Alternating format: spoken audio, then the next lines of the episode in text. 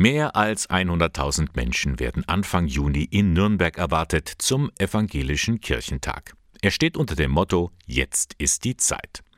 Bei dem Christentreffen in der Frankenmetropole finden wieder zahlreiche Gesprächsforen statt. Es wird gebetet, gesungen, da ist auf jeden Fall ganz schön was los.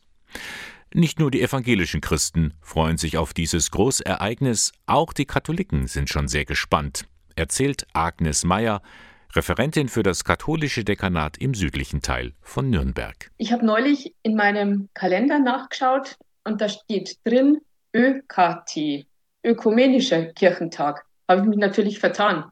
Aber ich denke, es ist wohl ein freudscher Versprecher. Ich habe ganz automatisch unsere Mitarbeit mitbedacht. Und ich werde von Menschen angesprochen, die mich nach dem Katholikentag fragen. Also hier in Nürnberg vermischt sich das alles ein bisschen. Da wird gar nicht so im Bewusstsein getrennt zwischen katholisch, evangelisch oder ökumenisch. Und darum waren die katholische Stadtkirche und die beiden Bistümer Bamberg und Eichstätt von Anfang an im Vorbereitungsteam mit dabei.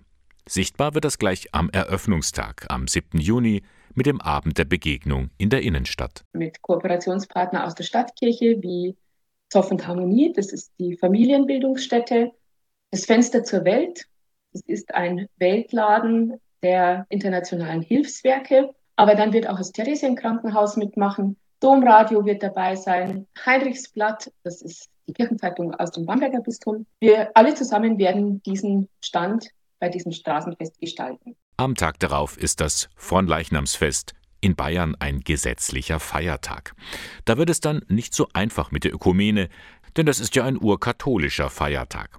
So hat man sich auf einen Kompromiss geeinigt. Also wir werden schon in der Früh um Viertel nach neun mit einem Fronleichnamsgottesdienst beginnen und anschließend gibt es einen gemeinsamen Weg nach St. Lorenz und dort findet dann der große ökumenische Gottesdienst statt, den die beiden Stadtdekane, der evangelische Stadtdekan und unser katholischer Stadtdekan zusammenhalten werden. Die ganzen Tage bringen sich die katholischen Pfarreien der Stadt in den evangelischen Kirchentag mit ein.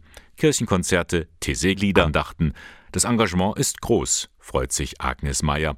Und auch in der Messehalle beim Markt der Möglichkeiten stößt man auf einen Stand der katholischen Kirche zum Thema Pilgerrast. Wir fanden das Thema so schön, weil zum einen wollten wir, dass sich die Leute, die Besucherinnen und Besucher auch ein bisschen ausruhen können.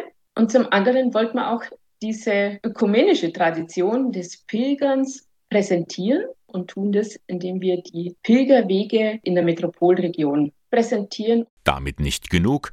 Das spirituelle Zentrum des evangelischen Kirchentags, es befindet sich in den Räumen einer katholischen Akademie im Caritas Pirkheimer Haus, kurz CPH. Daraus wird eine Art ökumenisches Kloster, erklärt der stellvertretende Akademiedirektor Claudio Ettel. Das wird so sichtbar, dass im CPH verschiedene Räume mit Klosterräumen verbunden sind, ihrem Titel nach. Es gibt einen Kapitelsaal, das ist der Raum, wo mehr die Informationsaustauschangebote stattfinden, also da, wo im Kloster diskutiert und zusammenkamen. Es gibt ein Refektorium, einen Speisesaal, der Kaffeebereich. Da gibt es ein Skriptorium, also die Schreibstube, das sind kreative Angebote, spirituelle Angebote. All das haben wir versucht, so ein bisschen in dieses Konzept des spirituellen Zentrums einzubinden. Kurioses am Rande, das CPH wird von den Jesuiten mitgetragen, also von dem Orden, der im 16. Jahrhundert gegründet wurde, als Gegenbewegung zu den Ideen Luthers. Viel Ökumenisches also beim Evangelischen Kirchentag vom 7. bis zum 11. Juni in Nürnberg.